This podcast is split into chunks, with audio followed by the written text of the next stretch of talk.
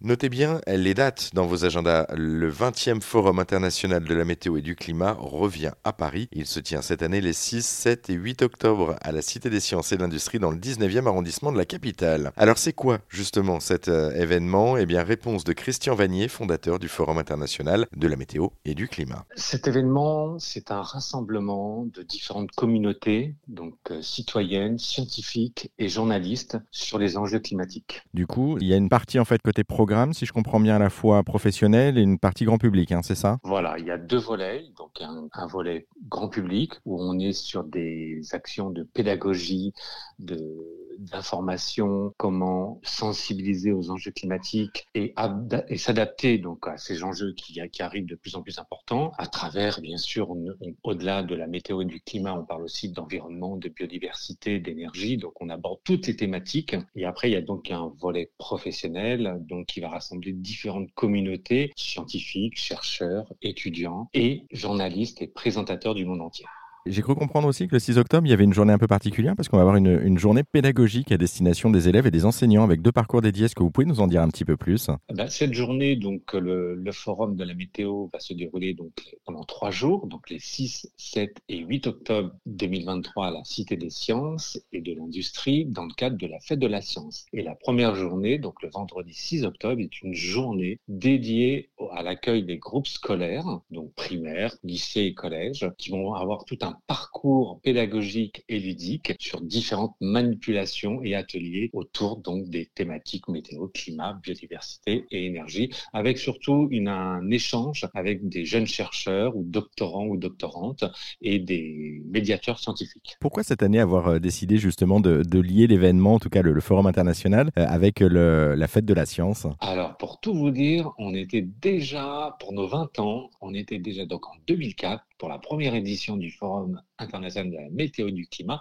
qui à l'époque n'avait pas encore le mot climat, hein. on était juste Forum international de la météo, et la première édition s'est tenue donc à la Cité des sciences et de l'industrie dans le cadre de la fête de la science. Et du coup, la boucle est bouclée, en fait, c'est ça, c'est en, hommage, entre guillemets, aux 20 ans, à l'anniversaire des 20 ans. Voilà, nos 20 ans, on revient à, notre source. Donc la Cité des sciences et de l'industrie qui nous a mis euh, un peu le, pied à l'étrier pour euh, organiser bah, pendant 20 ans, quoi, pour tenir pendant 20 ans. Après, bien sûr, l'événement a circulé en région parisienne, mais on l'a déjà fait aussi à Toulouse. Il s'est tenu à Bruxelles, à Ajaccio, à Genève. Donc, il a déjà été un peu itinérant. Et puis, on, a, on comprend aussi le lien entre la science et puis la, météo. Hein. Ça fait, il y a une proximité ah, aussi. Tout à fait. Au final. Euh, un petit mot aussi des, des parrains-marraines de cette édition 2023. On s'est entretenu avec euh, Chloé Nabédian, mais il y a également un autre parrain, euh, Jamy, pour pas le nommer. Pourquoi avoir choisi justement ces deux profils? Pourquoi? Bah Parce qu'il nous a semblé important chaque année, on essaye d'avoir des parrains et des marraines, euh, des personnalités diverses et variées engagées. Et puis, bah, Jamie et Chloé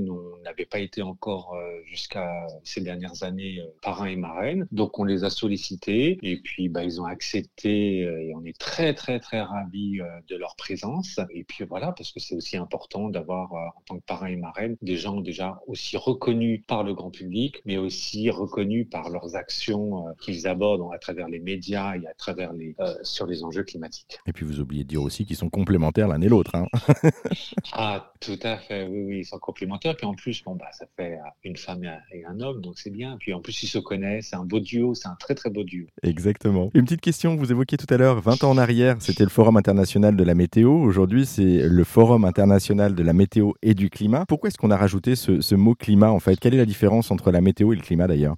Je vais là, je vais reprendre les, les propos plutôt de, des scientifique et donc de, Jean Jouzel. La différence entre météo et climat, bah, la météo, c'est les prévisions à court terme et le climat, c'est ce qu'on appelle à long terme, savoir qu'est-ce qu'il fera comme température ou comme prévision en 2050 ou au-delà. Alors la météo, on est surtout du court terme, c'est 7 jours maximum. Quoi. Après, ça, ça devient des tendances, c'est plus des prévisions. Et on a rajouté le mot climat quand Jean Jouzel est arrivé euh, président donc de Météo et Climat. Il est arrivé donc il y a 10 ans. Donc il y a 10 ans, donc Jean Jouzel nous a demandé de rajouter le mot climat. Puis ça nous semblait important de rajouter euh, le mot climat parce que de 2004 à les dix premières années, on parlait beaucoup de météo, pas, beaucoup de climat. C'était vraiment encore euh, au balbutiement pour le grand public, hein, je parle. Et on a, il y a 10 ans, donc on, a commencé à parler énormément de climat. Bah, c'est un petit peu l'arrivée aussi des COP qui se sont fait connaître. Donc il nous semblait important, de par la formation de, Jean Jouzel qui est climatologue, de rajouter le climat à notre, à notre événement. On pourrait même, après ça fait un peu long, on pourrait même le rajouter le mot biodiversité parce qu'on a tout un pan de biodiversité. Ce sera peut-être la prochaine étape, euh, bah, pourquoi pas après les 20 ans, euh, de, de, rajouter. Justement, c'est aussi un des fils rouges de ces trois jours, euh, de, que ce soit pour le grand public ou pour la partie un petit peu plus professionnelle,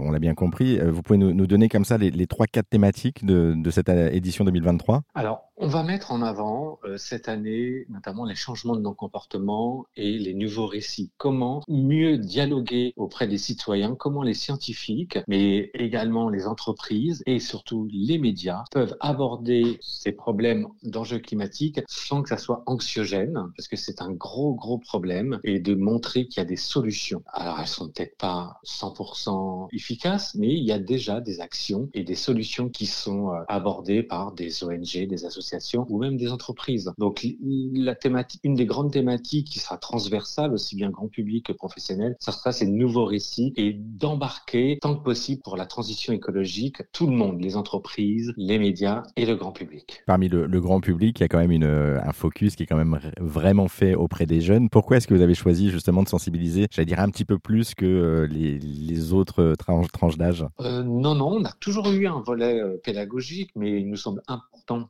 dans l'événement d'avoir des volets pédagogiques parce que ben, les, les, les, la jeune génération seront euh, les futurs citoyens euh, qui prendront euh, ces enjeux, ben, ils, ils, seront déjà impactés directement. Donc il est important de leur donner les clés tout de suite, d'avoir des vrais échanges dans le milieu scientifique et de la recherche pour qu'ils comprennent ces enjeux et de voir comment eux, ils peuvent adapter leurs solutions. C'est la mobilité, c'est l'habitat, c'est comment s'alimenter, etc., etc.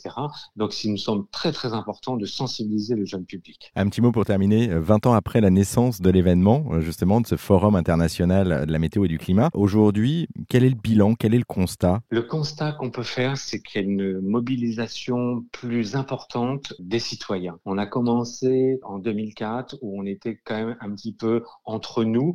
Quand je dis entre nous, le milieu scientifique, recherche et ses professionnels des médias, donc des journalistes et présentateurs du monde entier. On avait déjà abordé le côté des citoyens, mais là, on voit qu'il y a une, un vrai, une vraie demande et un vrai engouement euh, de euh, cette, ces jeunes publics et des citoyens qui sont à la recherche de solutions. Donc, c'est effectivement un, un, bon bilan, si je puis me permettre. Oui, en tout, tout cas, un, un, bon axe de, de, de, développement. Merci beaucoup, en tout cas, d'avoir euh, pris le temps de nous répondre. Ben, je vous en prie, merci beaucoup. Le 20e Forum international de la météo et du climat, c'est donc les 6, 7 et 8 octobre prochains à la Cité des Sciences et de l'Industrie à Paris, dans le 19e arrondissement de la capitale. Toutes les infos euh, sont également à retrouver sur notre site internet erzen.fr.